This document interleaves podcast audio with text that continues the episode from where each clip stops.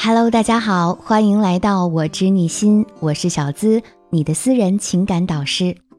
最近应该有很多人都在追《女心理师》这部剧吧？小资呢也在追，确实啊，这里面有很多点能戳到我们。那今天呢，小资和大家来聊一聊职场中的老好人是怎么被别人一步步孤立的，又该怎样跳出这个牢笼？我会给出非常实用的解决方法，一定要认真听到最后哦。这里插播一条，如果你们有任何的情感问题，你都可以添加我的微信，是我的本名肖姿琴的小写全拼加数字五二零，我会一对一的帮你分析解决。好了，开始今天的内容。剧中的小莫啊，他的工作能力强，吃苦耐劳，也从不与人为敌。任何人跟他说话，他都是一副笑脸，看起来特别像一个完美同事。可就是因为他这种从来不拒绝任何人的性格，被同事当成了工具人。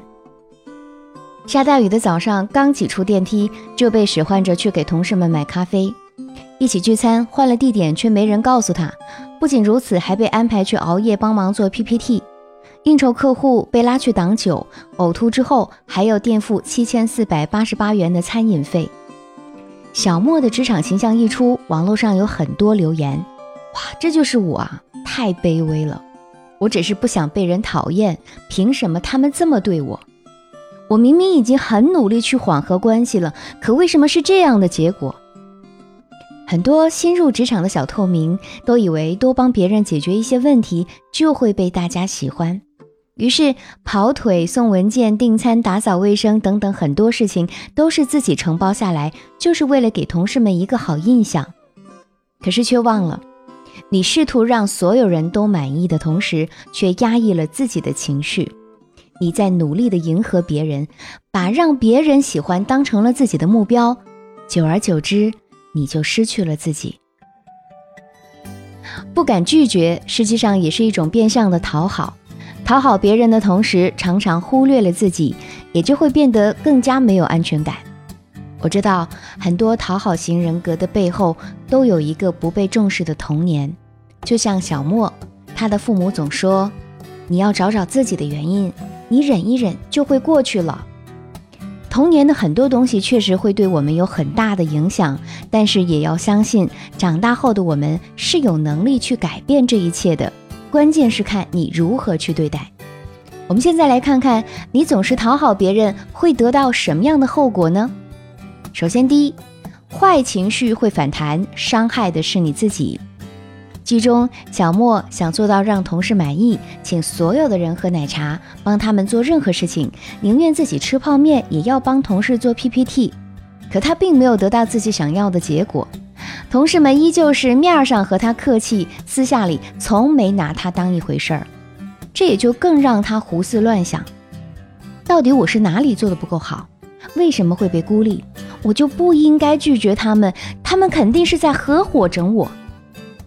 得不到对等的回应，自然心里就会堆积更多的失望和委屈。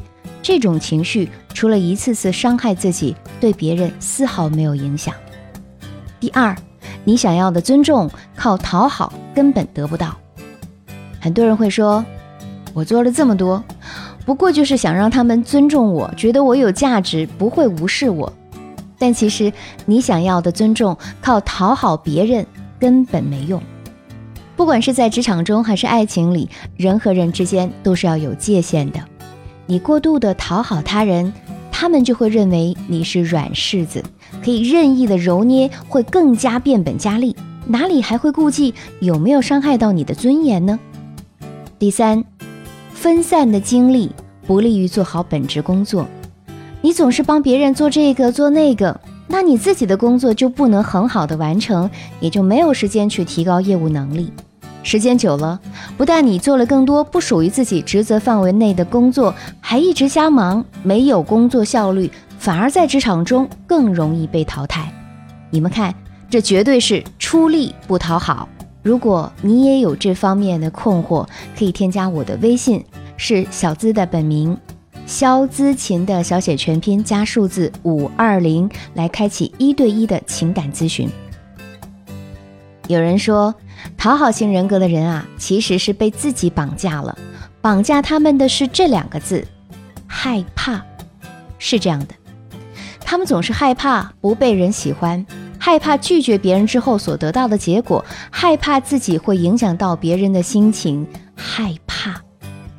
可是你委曲求全，一让再让，满足了别人，你自己快乐吗？所以小资想给大家三个建议。希望你能先照顾好自己。第一，我们与其讨好他人，不如先创造自己的价值。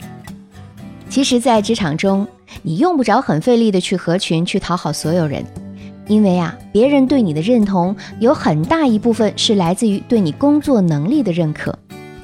你塑造的那个老好人，既不能帮你升职加薪，又不能提升你的工作技能，那别人又怎么会高看你呢？